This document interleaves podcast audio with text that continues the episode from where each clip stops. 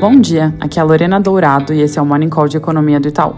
Começando pelos Estados Unidos, ontem eu comentei que o número mais forte de vendas no varejo serviria para reforçar a necessidade do Fed subir 75 pontos na próxima reunião. No fim, ele veio, só que um pouco menor do que a gente tinha na conta, variando 0,3 no mês, contra a expectativa do mercado em crescimento nulo.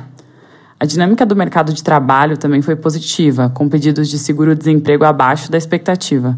Na outra direção, a produção industrial recuou 0,2, mas nessa altura do campeonato, o Banco Central americano deve continuar apertando a política monetária, mesmo sabendo que isso tem uma taxa de sacrifício na atividade. Além disso, hoje o mercado vai estar de olho na expectativa de inflação de 5 a 10 anos, medida pela Universidade de Michigan, dado sai às 11. Na última leitura, as expectativas estavam em 2,9 e a gente acha que devem se manter um pouco acima disso, uma vez que preços de combustíveis caíram levemente desde a última pesquisa e os consumidores devem ver um quadro mais estável de preços. Na China, os dados de atividade surpreenderam para cima em agosto. Em 12 meses, a produção industrial cresceu 4,2, contra estimativa de 3,8, e as vendas no varejo aceleraram para 5,4, bem mais forte do que esperado, que estava em 3,2. Além da base de comparação fraca, como eu comentei aqui ontem, o crescimento do varejo também teve suporte nas vendas de automóveis e na normalização do segmento de alimentação. Já a produção industrial foi puxada pelo setor de energia, gás e água, que avançou mais de 13% em 12 meses. Por fim, a taxa de desemprego caiu para 5,2, sugerindo que o mercado de trabalho tem se recuperado após o novo choque da Omicron, mas ainda está acima do nível visto em 2021. Por hora, a gente mantém nossa projeção do PIB do terceiro TRI em 2,7 em 12 meses, porque esperamos que os indicadores de setembro mostrem um quadro mais pessimista para a atividade, na esteira de maiores restrições ocasionadas pelos surtos de Covid. Aqui no Brasil, a inflação medida pelo IGP-10, que acabou de sair agora às 8, em setembro ficou no campo negativo de novo, com deflação dessa vez de 0,90.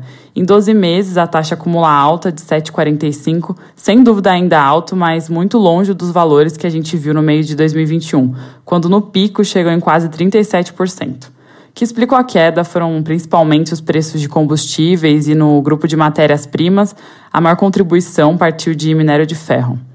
E ontem saiu o dado de julho do IBCBR, aquela medida mensal de PIB do Banco Central, acelerando bem mais forte do que a nossa projeção e que a mediana do mercado. No mês, o índice variou 1,2, chegando a 3,9 em 12 meses.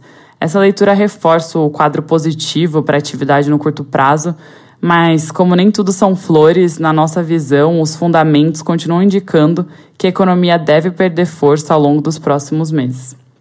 Caminhando para a política, ontem à noite o destaque ficou com a pesquisa do Datafolha.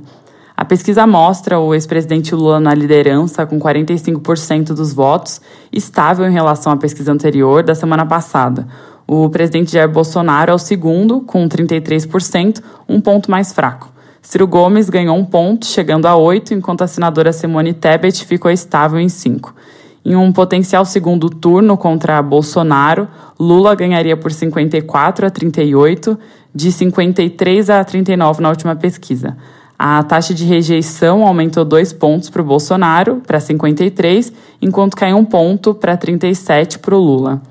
É, em linhas gerais, então, pequenas mudanças no primeiro turno e o ex-presidente Lula ampliou a vantagem no segundo turno. Olhando para as quebras, Lula mantém a liderança no Nordeste, mas o Bolsonaro vai melhor no Sul. No corte por renda, antes Lula só ganhava no grupo de até dois salários mínimos, agora também ultrapassou o presidente Bolsonaro entre quem ganha de 2 a 5. Mas a diferença é pequena e está dentro da margem de erro. Entre as mulheres, a intenção de voto no presidente se manteve estável em 29%, enquanto Lula tem 46%. E entre os homens caiu dois pontos para 37%, contra 44% dos votos no ex-presidente Lula. Então, olhando com isso para a média das últimas oito pesquisas que a gente calcula, a vantagem de Lula aumentou um ponto para 43%, enquanto os votos no Bolsonaro caíram um ponto para 35%. Bolsonaro e Simone Tebet permaneceram estáveis em 8 e 5, respectivamente. É isso por hoje, bom dia e bom final de semana.